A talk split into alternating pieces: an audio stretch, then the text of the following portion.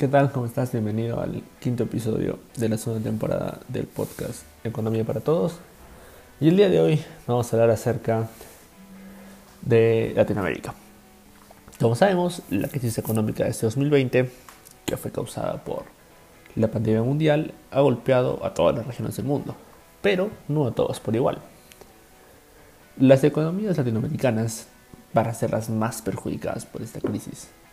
Y en el episodio de hoy analizaremos el por qué. Bueno, países como Perú, Argentina o Brasil forman parte de la mayoría de las listas en las que mencionan los países más afectados económicamente y también sanitariamente por la pandemia. Y es que el COVID no solo ha causado un colapso en los centros de salud y lamentablemente se ha llevado muchas vidas en la región, sino que las cuarentenas que se tuvieron que poner mermaron las economías latinoamericanas.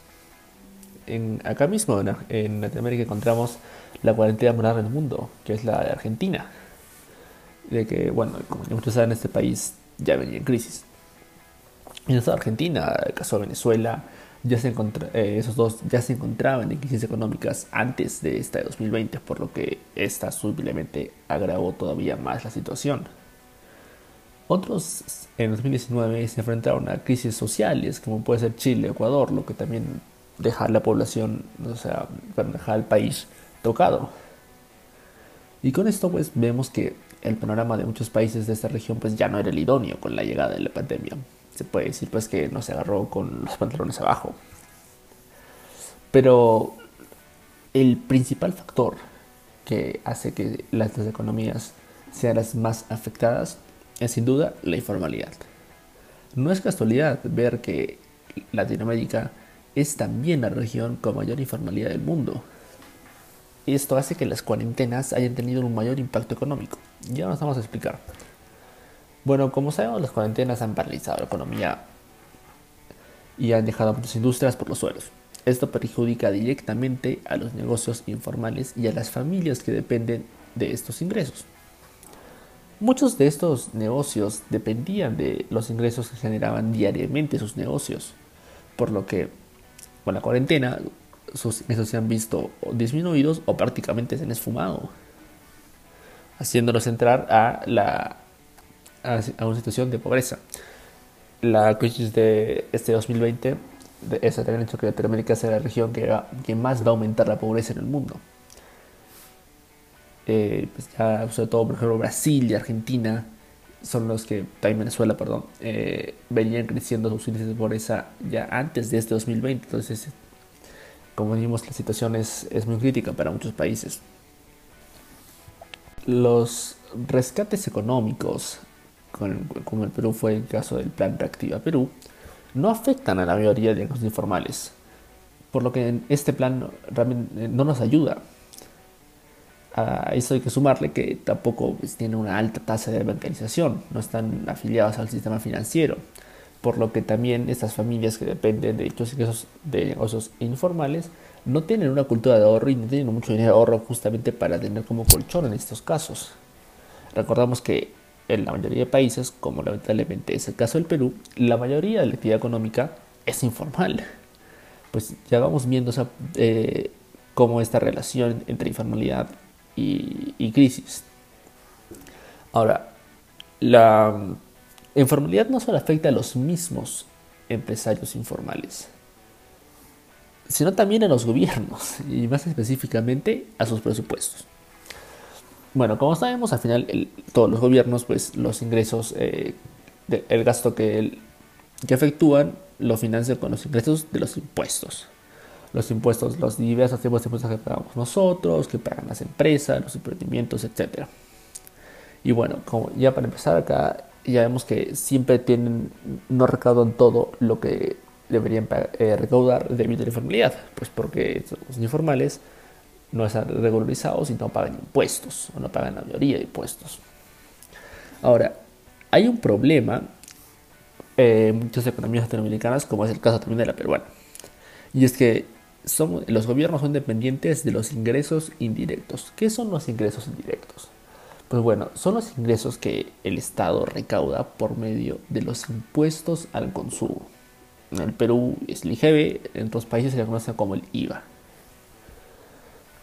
Y justamente la, eh, la, recaudación de este impuesto es la que se ve más afectada por la cuarentena, ya que, pues este, como su nombre lo dice, este impuesto es directamente al consumo. Y el consumo pues, se ha reducido drásticamente, eh, e incluso por verdad se ha totalmente paralizado.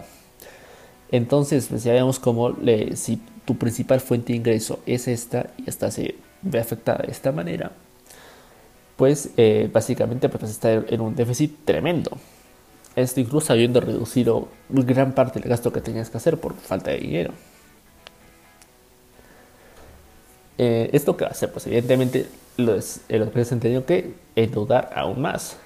Eh, algo cierto que en Latinoamérica, por ejemplo, no tenemos una alta tasa de endeudamiento público a comparación del PBI. Si lo comparamos con otros países eh, potencia, eh, caso de Japón, por ejemplo, este está la deuda de Japón representa el 222% de su PBI. Entonces, eh, y en muchos países del mundo, caso Estados Unidos, pues su, deuda también sobrepasa el 100% o roza el 100%, casos como Alemania también pasa lo mismo. O sea, entonces eh, esos países están altamente endeudados y esta crisis va a hacer que se endeuden más. Ahora, en Latinoamérica em, no, no estamos tan endeudados como esos países, pero también es cierto que tenemos menos margen para hacerlo, ya que al final, cuando un país se endeuda, pues se endeuda con inversores o eh, mayormente con inversores privados y pues estos inversores pues van a van a estar predilectos a dar a invertir en la deuda de esos países de acuerdo al, al, riesgo percibido. Y obviamente los países como los Estados Unidos, los Japón, los Alemania, son percibidos como mucho menos riesgosos que los norteamericanos. También por eso es de que no tenemos tanto margen de endeudamiento. Pero igual, eso tampoco quiere decir de que estas economías, eh, las avanzadas, estén sanas por estar endeudadas al 100%. Es un problema que tienen que resolverse.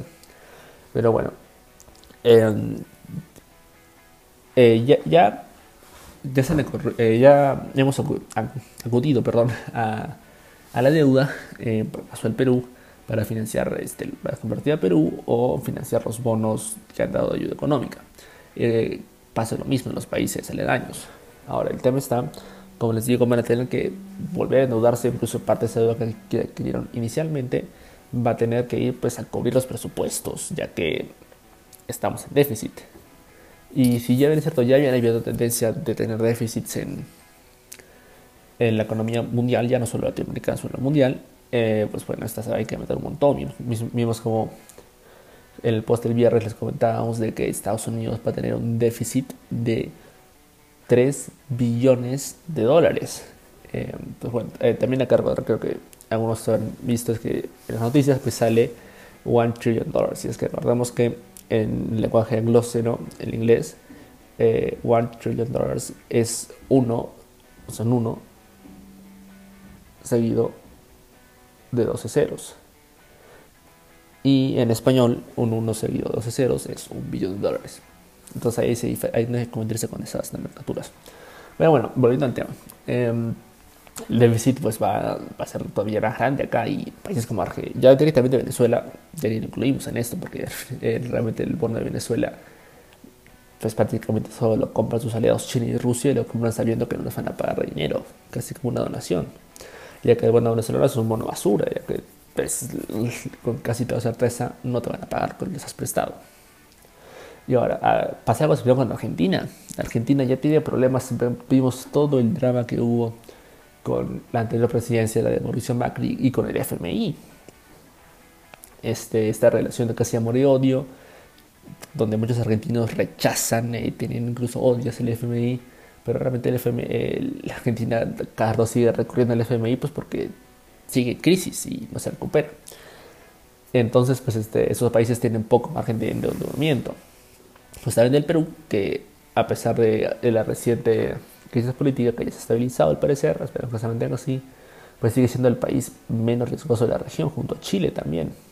Entonces, eh, en teoría sabemos que tenemos más margen para endeudarnos, pero esto es simplemente si lo vemos a nivel latinoamericano, ya que insistimos así, somos los que tenemos menos riesgos de Latinoamérica, pero Latinoamérica en sí es una región muy riesgosa económicamente para invertir.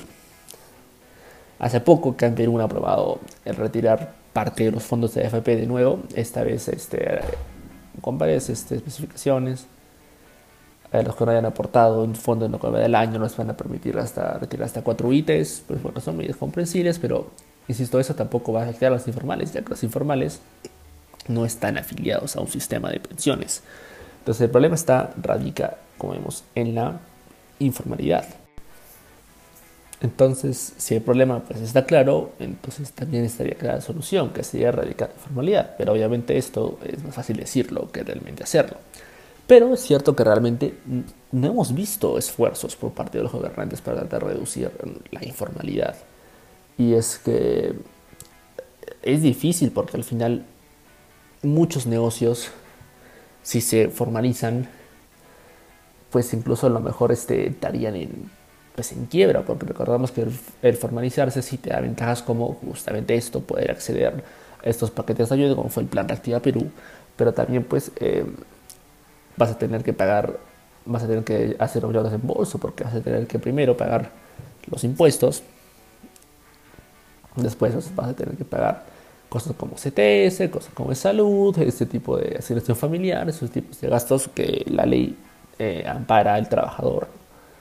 Y también nos va a tener que pagar más regulación. Por ejemplo, hay directamente acá en Perú tenemos un problema muy grande con el tema de la minería informal. Y es que esta es todavía es, la, es el sector donde la informalidad más impacta al país, porque aparte de todo el tema que decimos de que no, hay de que no pagan impuestos, etcétera, pues como no está regulada es mil veces más contaminante que una economía formal, que la minería formal, porque no está regulada para nada. Eh, incluso esto también afecta temas de salud, ya que se contaminan, eh, se, contaminan muchos más, se va a afectar a la población que viva, pues que vive en estos lugares. Entonces, y realmente, como digo, no hemos visto realmente mucho esfuerzo recientemente por parte de los anteriores gobiernos por parte de erradicar o reducir la familia. Entonces hay una falta de plan acá. Sabemos cuál es el problema, sabemos, este, pero no sabemos cómo solucionarlo. Porque, como decimos, es difícil convencer al informal de formalizarse. Em, entonces, bueno, la cosa no pinta muy fácil para, las economías latinoamericanas. Entonces, el aparte de la inestabilidad política que tenemos acá en la región, eh, justamente lo que pasó en Perú es una muestra de ello, pues no, no ayuda a tratar de salir de esta situación. Bueno, esto sería todo por este episodio. Muchas gracias por escucharnos y nos vemos en el próximo episodio. Gracias.